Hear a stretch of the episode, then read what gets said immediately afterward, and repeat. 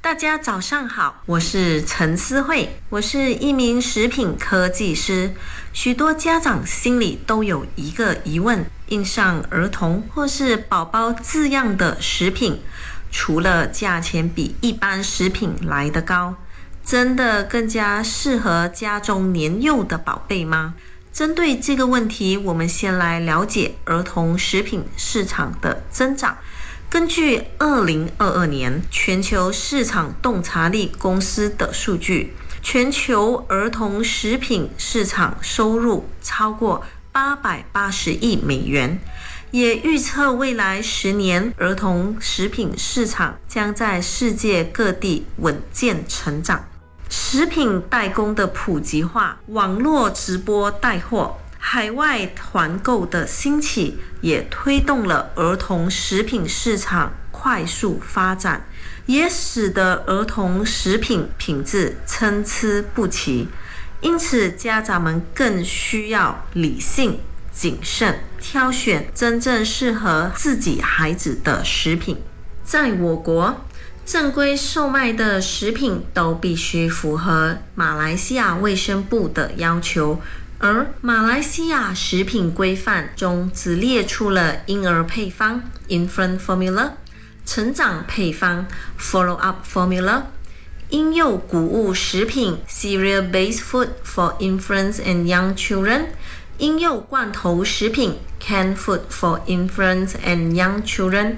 以上提及婴幼食品。可以添加的营养素剂量和被批准使用在以上婴幼食品的食品添加剂，因此市场上儿童食品一般是商家根据品牌行销需求，自行在标准范围内进行调整，最后加上宣传概念，吸引家长购买。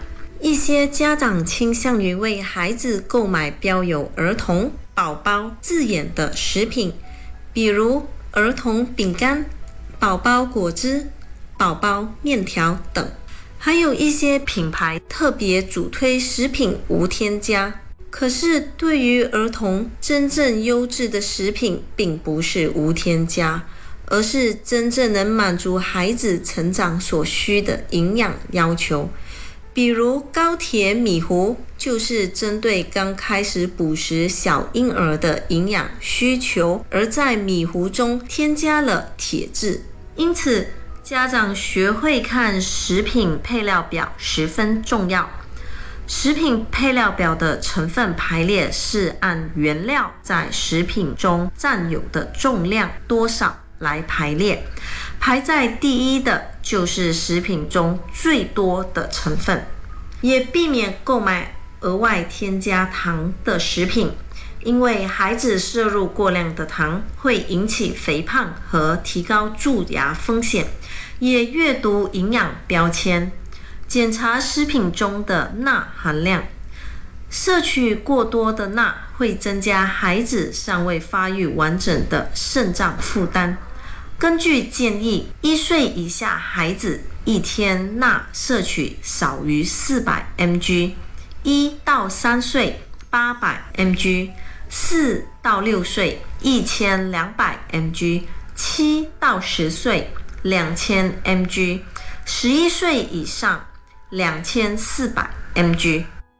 爱生活节目内容只供参考，不能作为治疗或法律依据。因为喜欢自己的生活才会变好，而不是生活变好了以后才喜欢自己。让我们一起回归生活本质，慢活、乐活，享受生活，爱生活。大家早上好，我是陈思慧，我是一名食品科技师。许多家长心里都有一个疑问：印上儿童或是宝宝字样的食品。除了价钱比一般食品来得高，真的更加适合家中年幼的宝贝吗？一些家长会过于担心孩子不够营养，而去听信一些行销广告，为孩子购买昂贵的保健品。殊不知，无论任何一种营养素，只要过量摄取，都会对孩子身体带来负担。造成反效果。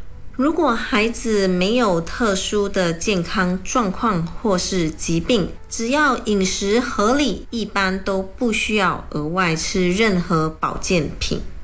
除非孩子身体出了状况，可以带他去诊所检查及营养评估。要是检测出有营养缺乏，让医生找出真正的原因，并针对性的给予营养补充。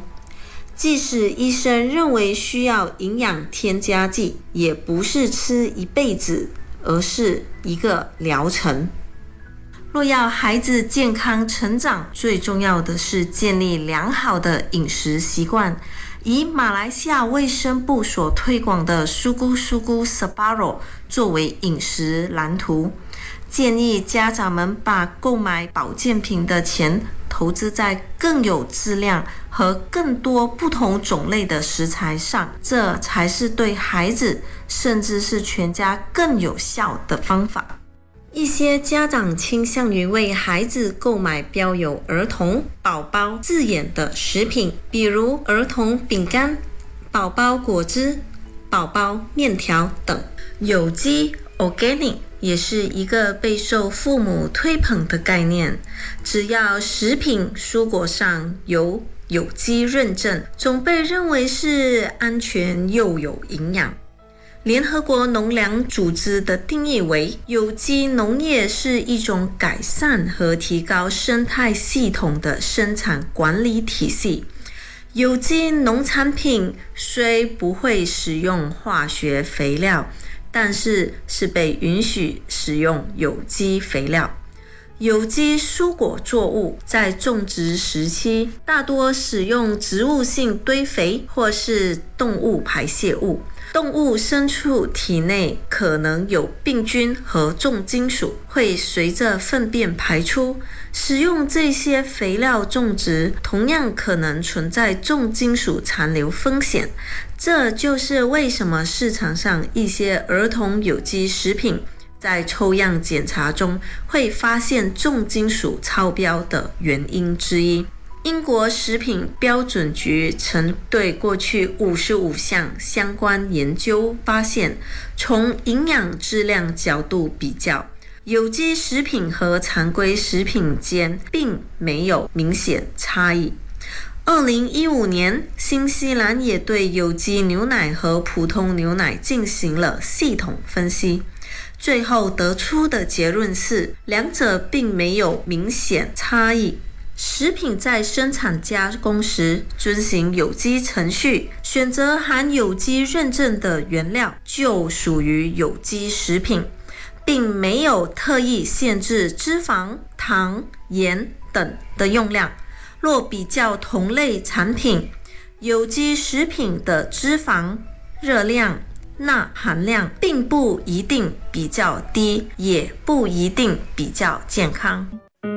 接纳错误是进步的代价。爱生活，陪你学习，一起进步。让我们回归生活本质，慢活、乐活，享受生活，爱生活。大家早上好，我是食品科技师陈思慧。许多家长心里都有疑问：印上儿童、宝宝字样的食品，除了价钱比一般食品来得高，真的更加适合家中年幼的宝贝吗？食品代工的普及化，网络直播带货。海外团购的兴起，也推动了儿童食品市场快速发展，也使得儿童食品品质参差不齐。因此，家长们更需要理性谨慎，挑选真正适合自己孩子的食品。还有一些品牌特别主推食品无添加。可是，对于儿童，真正优质的食品并不是无添加，而是真正能满足孩子成长所需的营养要求。因此，家长学会看食品配料表十分重要。食品配料表的成分排列是按原料在食品中占有的重量多少来排列，排在第一的就是食品中最多的成分。也避免购买额外添加糖的食品，因为孩子摄入过量的糖会引起肥胖和提高蛀牙风险。阅读营养标签，检查食品中的钠含量。摄取过多的钠会增加孩子尚未发育完整的肾脏负担。一些家长会过于担心孩子不够营养，而去听信一些行销广告，为孩子购买昂贵的保健品。殊不知，无论任何一种营养素，只要过量摄取，都会对孩子身体带来负担，造成反效果。以家长为孩子补钙为例，原本想以补钙让孩子长得更高，可是擅自盲目补钙，却使得孩子的骨质发育异常，导致骨骼过早闭合，反而影响身高。过量的补钙也会造成孩子便秘问题。体内钙质含量过多，沉积在孩子的体内，也影响孩子的健康成长。另一种父母喜欢购买给小朋友使用的维生素 C，尤其制成软糖状的那一种。维生素 C 可在一般饮食上摄取，如果透过保健品摄取，而且过量，就会造成腹泻。很多家长都会任由孩子吃，家长认为吃这个维生素 C 软糖总比吃糖果健康。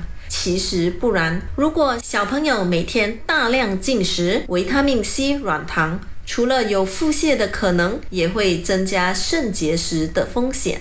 孩子额外服用的营养素也会干扰儿童消化吸收能力，儿童过剩的营养物质。并不能完全吸收，一些会透过身体自然排泄而出，而另一些则可能堆积在孩子体内，干扰身体机能，影响儿童健康发展与正常发育。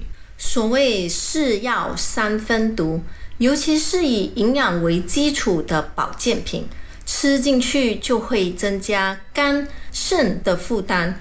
如果孩子又不喝水，根本没有办法代谢这些成分。如果孩子没有特殊的健康状况或是疾病，只要饮食合理，一般都不需要额外吃任何保健品。若要孩子健康成长，最重要的是建立良好的饮食习惯。以马来西亚卫生部所推广的“苏咕苏咕 Sabaro” 作为饮食蓝图。建议家长们把购买保健品的钱投资在更有质量和更多不同种类的食材上，这才是对孩子甚至是全家更有效的方法。